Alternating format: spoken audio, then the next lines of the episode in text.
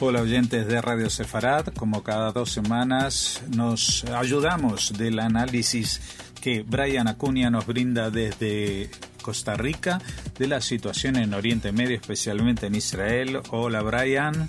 Hola amigos de Radio Sefarad, como siempre un gusto poder compartir con ustedes. Pues en esta ocasión evidentemente tendremos que abordar el tema del reciente conflicto eh, operativo Guardián de los Muros y de alguna manera hacer ah, luego del cese del fuego un balance geopolítico como ha quedado la cosa, ¿no? Bueno, esta semana he querido hacer algún tipo de recuento de la situación posterior a este conflicto que acaba de pasar entre Israel y el Hamas en la franja de Gaza. Quizás no voy a poder abordar todo lo que quisiera porque el tiempo no me da, pero por supuesto eh, es importante también eh, pues empezar a ver, hacer un recuento de daños, ¿verdad? Empezar a ver qué elementos eh, se ven pues involucrados acá y cómo al final de cuentas podría eventualmente darse algún tipo de, respuesta significativa. Aún así creo que las reacciones a nivel internacional con respecto a este tema del conflicto entre Israel y el Hamas no han sido, digamos, como tan, eh, como podríamos pensar, tan negativas como ha sido en algún otro momento, ¿verdad? Por lo menos con una de las partes involucradas, que en este caso es Israel. Obviamente acá pesa mucho de que las acciones se pusieron eh, en un fin, ¿verdad? Muy pronto, después de 11 días de combates, efectivamente se, se le pone pues una pausa o se le da un alto al fuego entre las partes involucradas,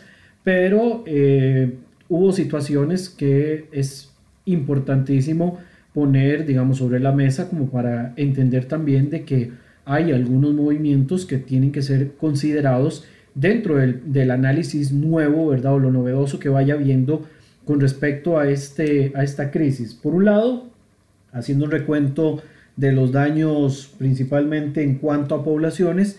Del lado israelí, ¿verdad? Tuvimos 13 muertos, ¿verdad? Que están contemplados. el último reporte fue de 13 muertos en total, ¿verdad? Incluyendo 12 civiles. Y hubo también eh, más de 300 heridos después de esta bandada de más de 4.000 cohetes por parte del, eh, del Hamas contra población civil israelí y en cuanto a soldados muertos, ¿verdad? Hubo un soldado muerto y hubo tres heridos también dentro de toda esta, eh, pues, este momento de crisis entre las partes involucradas.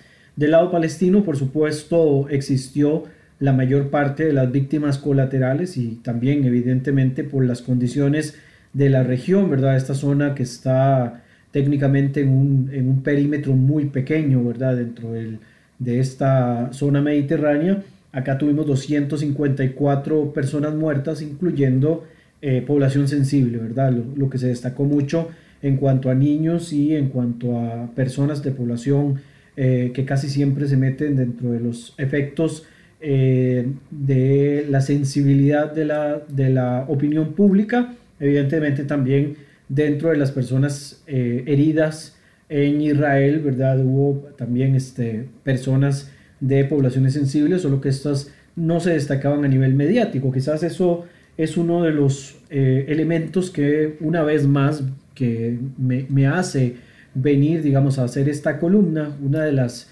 de las razones por las que existe fuera de foco fue efectivamente porque hace algunos años se había planteado, ¿verdad?, desde el análisis de lo que es la opinión pública o la percepción con respecto al conflicto y lo que está ocurriendo, ¿verdad? En la parte material, ¿verdad? Cómo el tema de la opinión pública sigue siendo muy este, asimétrico en este conflicto y donde las discusiones a veces pasan de cuestiones muy estériles por un lado o en algunas ocasiones un tanto radicales. Aquí me refiero con eh, discusiones estériles o con discusiones eh, radicales. Por ejemplo, cuando en columnas de opinión o cuando medios de prensa académicos se acercan para volver a plantear la situación histórica de la existencia de alguna de las partes eh, pues involucradas en el conflicto, haciéndolo en el macro del conflicto entre israelíes y palestinos. Volver a hablar del tema de mapas, volver a tratar de desmentir algunas este, narrativas que se han ido pues repitiendo insistentemente a lo largo del tiempo, eh, hace primero que nada que sea una labor desgastante para quienes quieren abordar este tema con herramientas novedosas, para quienes quieren romper algunos de los paradigmas con respecto a este conflicto y por el otro lado sigue demostrando la pasión que este conflicto desata en algunos de los expositores relacionados con esta temática, ¿verdad? De ver, digamos, académicos que siguen hablando de una imposición por parte del gobierno británico para la creación del Estado de Israel, ¿verdad? Que es un tema, pues, por supuesto que lo hemos abordado acá en Fuera de Foco varias veces para desmentir de que esto haya sido así, o el tema de la imposición por parte de las Naciones Unidas. O sea, hay una discusión todavía que se mantiene dentro de esta narrativa y creo que también dentro de este aspecto de la narrativa, sencillamente señalar de que en el tema actual por el cual este conflicto se vuelve a reactivar, pasó por muchos factores, excepto, digamos, por ese factor que, podríamos pensar es, es inicial, ¿verdad? Inicial del conflicto eh, y discutir, digamos, desde ese marco del principio. Además, un factor importante y diferente que quizás marca esta ocasión con respecto a otros momentos en los que el conflicto ha escalado, tiene que ver necesariamente con la designación de con quién se estaba enfrentando en este caso el ejército israelí. Muchos de los medios y bastantes de los analistas que pude escuchar, por lo menos a nivel latinoamericano y en algunos eh, medios españoles, hablaban de un conflicto directamente entre Israel y el grupo Hamas, ¿verdad? Que obviamente cambia un poco la posición de si lo consideran o no lo consideran una agrupación terrorista, por supuesto, desde la perspectiva de algunos estados, ¿verdad? Y desde la perspectiva de algunas organizaciones, como lo es la propia Organización de Estados Americanos, el Hamas es considerado una eh, pues una agrupación terrorista. Esto no puede, digamos, escaparse de esta circunstancia. Y digamos que desde ese punto de vista es importante que se haya hecho ese señalamiento para desmarcarse un poco de la posición de que estamos dentro del conflicto entre palestinos e israelíes, ¿verdad? Este conflicto no involucró a toda la población palestina, sino que necesariamente involucró a la milicia o al brazo armado el grupo Hamas y también al grupo de la yihad islámica, ¿verdad? Y su brazo militar, eh, y no, digamos, a toda la población en un marco que han querido, pues, llevarlo hasta ese punto. Desgraciadamente, entre lo que son los hechos, ¿verdad? Que se pueden explicar una y otra vez, y el tema de las narrativas, las narrativas ganan mucha, eh, mucho peso en la época actual, es algo demasiado, digamos, de, de la actualidad, ¿verdad? Esta, noción de, querer contar narrativas o querer contar historias independientes y no irse a los hechos en concreto. Podemos estar a favor o en contra de alguna de las posiciones dentro del conflicto, pero hay hechos también, hay, hay actos evidentes que tienen que mencionarse como eh, detonadores del conflicto actual, a como también pueden ser también los elementos agravantes dentro del conflicto actual. Y desgraciadamente, una vez más, principalmente los medios de prensa que se han aprovechado de este conflicto, como lo han hecho en otras ocasiones, eh, lo utilizaron sencillamente para capturar gente que pudiera opinar y que le generara un poco de tráfico dentro de principalmente sus páginas web y algunos de los medios de consumo masivo. Acá, por supuesto, mencionar la forma del abordaje por parte de la prensa, algunos medios de comunicación en España o algunos medios de comunicación en América Latina, donde los titulares eran pues muy distantes a lo que la presentación de la noticia quería dar, o las opiniones de algunos analistas, ¿verdad? Yéndose, como dije inicialmente, a querer comenzar de nuevo con el tema de la partición, ¿verdad? Explicándola además desde contenido manipulado, explicado una y otra vez, o utilizando también medias verdades como puede ser también el caso de las explicaciones con respecto al derecho internacional y con respecto a algunas resoluciones que entran dentro del marco de la Asamblea General de las Naciones Unidas y no necesariamente dentro del marco del Consejo de Seguridad de las Naciones Unidas. En todo caso, en un ordenamiento o en aras de tratar de llegar a una pacificación global, deberían de ajustarse tanto a lo que dicen las resoluciones del Consejo de Seguridad como también lo que propone la Asamblea General, solo que eh, hay que contemplar, por supuesto, y en esto hay que ser claro, de que la Asamblea General y algunos foros de las Naciones Unidas obedecen más a un lobby, ¿verdad? y a algún tipo de alianzas entre países para condenar algunas posiciones que otras, ¿verdad? Y hay un, desequilibrio bastante evidente, ¿verdad? Como puede ser también el... Eh, eh, lo que dicta, ¿verdad?, de las Naciones Unidas o el Foro de las Naciones Unidas con respecto a los derechos humanos, ¿verdad?, eh, cómo ellos hicieron una resolución donde eh, trataron de condenar, digamos, las acciones principalmente de Israel en lo que ellos llaman los territorios ocupados, ¿verdad?, de, de Palestina, ¿verdad?, los territorios de la margen occidental, más Jerusalén Oriental en la última escalada, y que se dio una aprobación Además, dicho sea de paso, muchos de los países que eh, critican, en este caso, a Israel y que buscan su condena, cuando se van a elementos de análisis básicos sobre el trato a los derechos humanos, aún al interno de sus propios territorios, dejan mucho que desear, ¿verdad? Ahí, por supuesto, hablar de países africanos, hablar de algunos países asiáticos e incluso, digamos, de algunos países latinoamericanos que votaron a favor de dicha resolución, ¿verdad? Una resolución que además este, desde el marco en el que se plantea más bien es una burla para la defensa de los derechos humanos al utilizar esta plataforma simplemente para condenar a un único país viendo las circunstancias que viven sus propios territorios es bastante risible, ¿verdad? Los casos, por ejemplo, de la República Bolivariana de Venezuela, el caso de México, en algunos puntos, obviamente respetando a las poblaciones, más no a sus gobiernos y el trato que dan en algunos casos, ¿verdad? El caso venezolano es bastante grave desde hace varios años, no es una cuestión reciente. La situación también de México con el tema del narcotráfico también es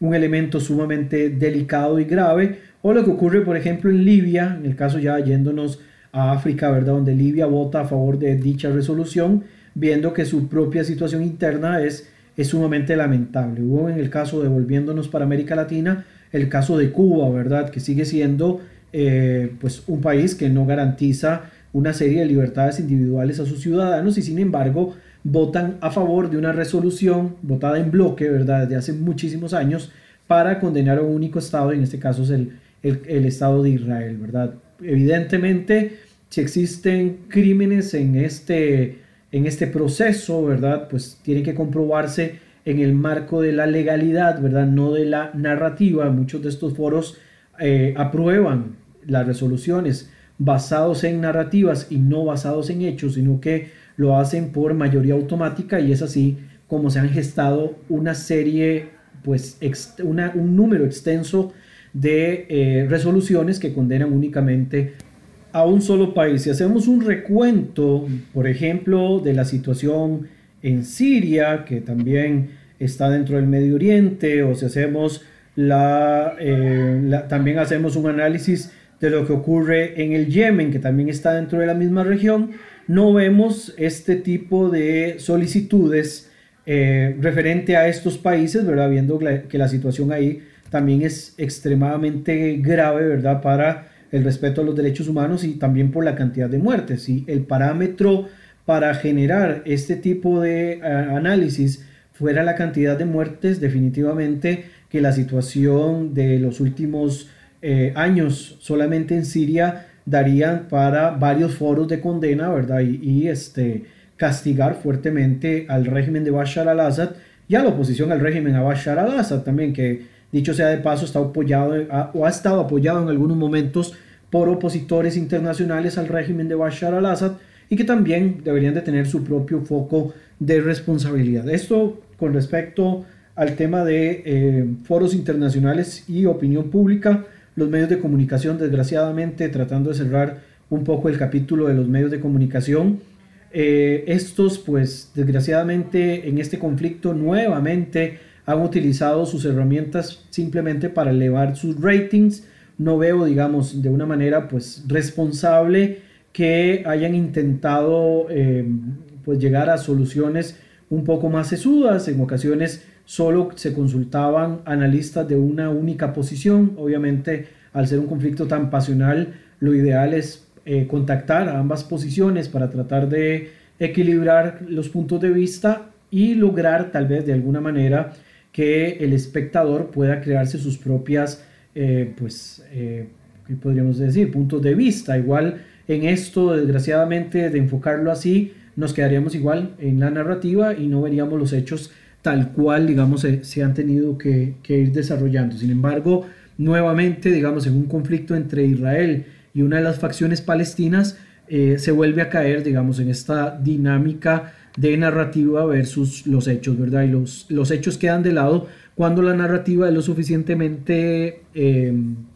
¿qué podríamos decir? No explícita, sino eh, tal vez es lo suficientemente eh, fuerte o buena como para dejar de lado la parte eh, fáctica, ¿verdad?, de lo que ha estado ocurriendo y las razones también por las que este conflicto escaló. Sí, digamos, destacar nuevamente que al menos tuvieron la responsabilidad de algunos medios y algunos actores también, digamos, el caso de estados que tomaron la decisión de condenar algunas de las acciones llamando, digamos, a un, a un alto al fuego a las partes que estaban involucradas y en este caso dejar de hablar de Palestina, ¿verdad? Como un todo y hablar directamente de esta agrupación que es el Hamas, que al final de cuentas es la que, la que ha llevado, digamos, este, más allá la escalada, porque viendo las circunstancias en las cuales ellos se encontraban, aún así tomaron la decisión de lanzar este, este ataque, ¿verdad?, contra posiciones israelíes, sabiendo de que cualquier respuesta iba a cobrar de alguna manera una cantidad de vidas humanas y que iban a generar un daño también en infraestructuras que iba a ser bastante pues importante. Así que desde esa perspectiva quizás sí se ha visto algunos cambios, ¿verdad? Igual en el, em, la forma en la que algunos países han, han optado por, por hacer sus declaraciones tienen un brote de responsabilidad con respecto, digamos, al Hamas por encima propiamente de lo que inicialmente siempre se planteaba de palestinos e israelíes. Dicho sea de paso, el caso de los países árabes y aquellos que han firmado acuerdos con Israel en los últimos años han sido fuertes en su condena con Israel, sin embargo, si vemos la condena no es tan categórica como en otros momentos, quizás parte, digamos, de esta nueva política donde han intentado eh, cambiar un poco la dinámica de lo que ocurre en la zona. Y por el otro lado también de una manera pues importante y destacable de señalar eh, la participación de algunos países, ¿verdad? el caso de los Emiratos Árabes Unidos, que han hecho un llamado para convertirse ellos en nuevos voceros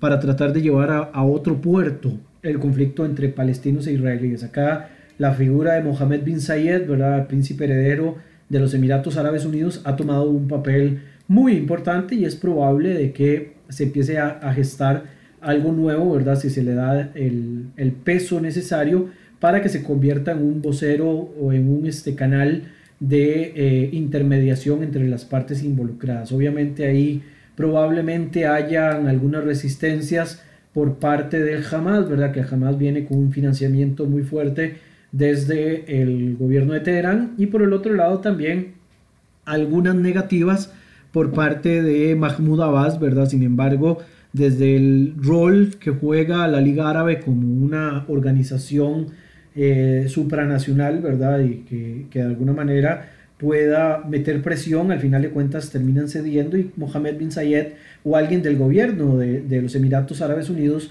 podría tomar un papel un poco más eh, pues conciliador y distinto a lo que estamos acostumbrados dentro de la relación entre israelíes y palestinos. Otro aspecto eh, también que quise destacar de este recuento de daños quizás eh, tiene que ver propiamente con lo que se ha querido presentar para la opinión pública interna en cada una de las partes y la noción de victoria. Creo que acá el punto más destacable y resaltable es que desde la perspectiva de algunas poblaciones israelíes, esto es volver ¿verdad? a una condición eh, anterior en la que siempre han estado, que es que se escala el conflicto, ellos son los que reciben la mayoría de los ataques, ¿verdad? principalmente la población al sur del país, y posteriormente se firma un alto al fuego y esto genera muchas resistencias por parte de una población que siente de que los ponen a ellos como carne de cañón cuando se dan este tipo de escaladas y les le asientan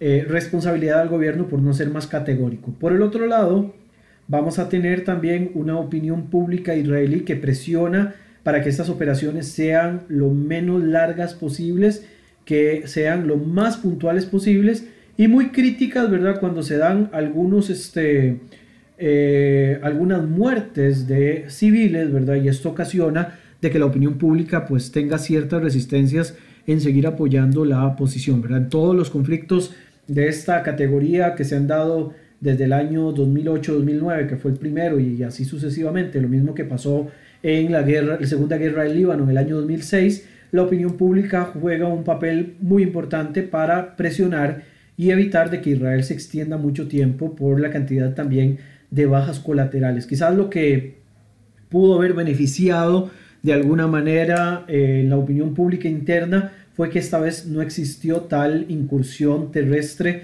como sí hubo en ocasiones anteriores y esto por supuesto generó menos bajas en la parte militar israelí y también de alguna manera aparte de que el tiempo eh, fue pues menor pero también el tiempo que se dio todo el, el conflicto en sus partes muy puntuales eh, y que tuvo también objetivos muy puntuales, ¿verdad? Lo dijo el propio director de, las, de la UNRWA para, para la zona de Gaza, ¿verdad? Que vio o, escuchó, digamos, de sus colegas decir de que algunos de los ataques fueron muy puntuales y la cantidad de civiles no fue tan elevada, ¿verdad? Obviamente después tuvo que pedir disculpas porque sabe todo lo que se juega de por medio, pero en su momento lo dijo sinceramente, ¿verdad?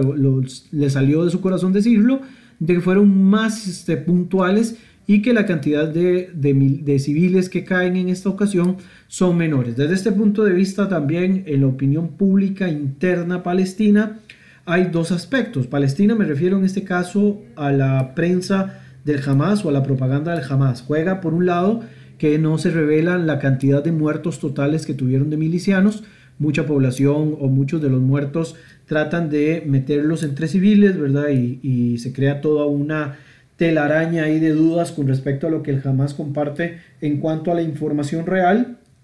Y por el otro lado también no se queda claro cuál fue la, em, la cantidad de daño que ocasionó en esta ocasión Israel sobre infraestructura militar del Hamas, ¿verdad? Evidentemente el Hamas no lo va a revelar, pero Israel, de lo poco que ha revelado, eh, hubo bombardeos de varios kilómetros de estos túneles que construyen con los materiales que pasan a través de Kerem Shalom para la reconstrucción de Gaza y al final se han utilizado para túneles en esto que es parte de, estas denominadas guerras irregulares y guerras híbridas. Y por el otro lado también eh, ellos han declarado, los del Hamas en este caso, su victoria, ¿verdad? Eh, porque Israel toma la decisión de firmar el alto al fuego. Si vemos el viernes pasado, se dieron celebraciones de eh, partidarios del Hamas en Jerusalén Oriental y principalmente en la explanada de las mezquitas, donde ellos celebraban lo que llamaban la retirada israelí ¿verdad? y esta victoria parcial. Esto no debería de extrañarnos, esta noción de victoria es pues muy este, regular en ese tipo de conflictos porque al ser un conflicto eh, eh, asimétrico, ¿verdad? Y hacer un conflicto también lo que se llama un conflicto híbrido, al final de cuentas la noción de lo que es este el ganador y el perdedor es muy difusa, porque no estamos hablando de eh, no estamos hablando de una guerra regular entre dos estados, sino que estamos hablando de un conflicto entre un estado plenamente designado de esta manera y una agrupación irregular, ¿verdad? Que ni siquiera es las Fuerzas Armadas de un Estado palestino observador de las Naciones Unidas porque no es el ejército formal, ni siquiera hay un ejército formal. Por lo tanto, en esta noción de guerra irregular, lo que logra el Hamas, digamos, en el momento en el que se desmovilizan las fuerzas israelíes, van a ser catalogados como una victoria porque desde su perspectiva la desmovilización armada es una victoria, ¿verdad? Muy diferente, por ejemplo, a lo que son las posiciones en las guerras totales, donde el recuento de daños es un poco más categórico y más sencillo de poder contemplar. Entonces, desde esa perspectiva, la noción de victoria siempre va a pesar o va a caer a favor del Hamas desde la opinión pública que ellos crean. Y de igual manera, el no revelar la cantidad de muertos de sus, de sus soldados, de sus terroristas o, de los paramilitares que tienen en sus filas, eh, lo hacen para no debilitar la moral del grupo, ¿verdad? Y aquellos que destacan es porque los convierten bajo el paraguas del martirio, ¿verdad? Y le dan esta alusión sumamente suprema de lo que ellos hicieron por la patria palestina, ¿verdad? Ellos obviamente le añaden el tema pues religioso al ser jamás una agrupación eh, pues heredera de los hermanos musulmanes o sucursal de los hermanos musulmanes y, se llega desde esa perspectiva. Y por último, quizás para ya cerrar la columna por esta quincena y obviamente todavía durante algunos días más vamos a poder ver eh, un poco más el recuento de daños, no solamente de daños materiales o de daños en población civil, sino también de daños en la situación de la imagen de las partes en el conflicto ¿verdad? a nivel internacional, principalmente de Israel, que es sobre quien pesa la mayoría de los criterios de, crítica a nivel internacional. Eh, se ha generado otra vez un lawfare, ¿verdad? una guerra jurídica sobre la, la, situación del conflicto. Generalmente volvemos a la misma situación de siempre, ¿verdad?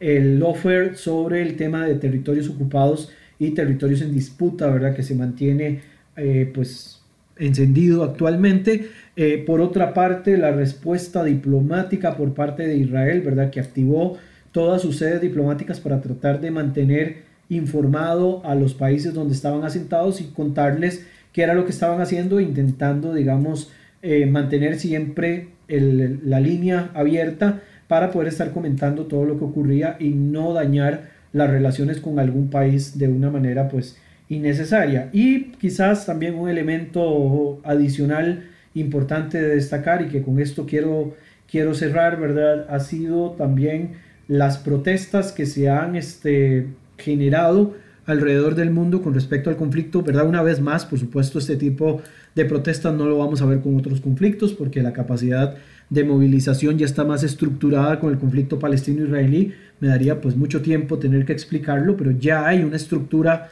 básica de agrupaciones que dedican la mayoría del tiempo a este tipo de, movilizaciones y de, lobbies políticos y de, lobbies también este, de movilización de, gente y de agrupaciones, ¿verdad? Lo vemos mucho entre grupos eh, universitarios o grupos de izquierda en algunos países latinoamericanos o algunas organizaciones de defensa civil autollamadas de defensa civil en países como Estados Unidos, propios países europeos y demás, donde se dan muchas manifestaciones contra el tema israelí principalmente, ¿verdad? Y acá quizás sí señalar, y voy a profundizar probablemente en la próxima columna, de que algunas de estas marchas se están utilizando como una excusa para, eh, pues, para lanzar un mensaje que no es el de defensa del pueblo palestino, sino que abiertamente es un mensaje antisemita, ¿verdad? Lo que ha pasado en los Estados Unidos, ¿verdad? Donde se han atacado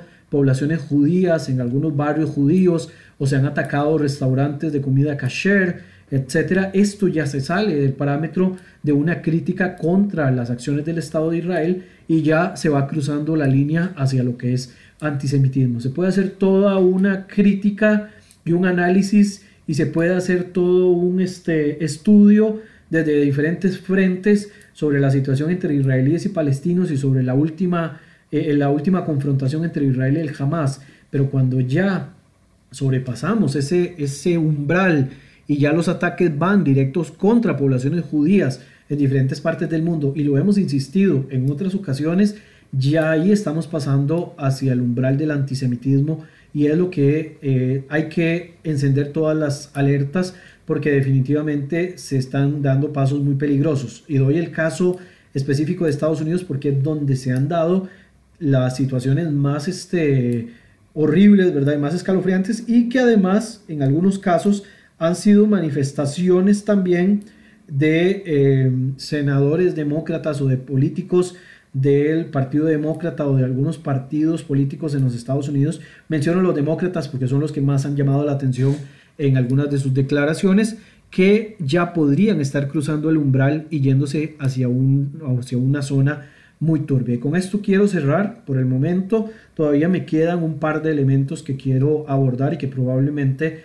lo haré en 15 días. Así que por favor para que mantengan el dedo sobre el renglón de lo que estamos desarrollando acá en la columna de Fuera de Foco. Jorge.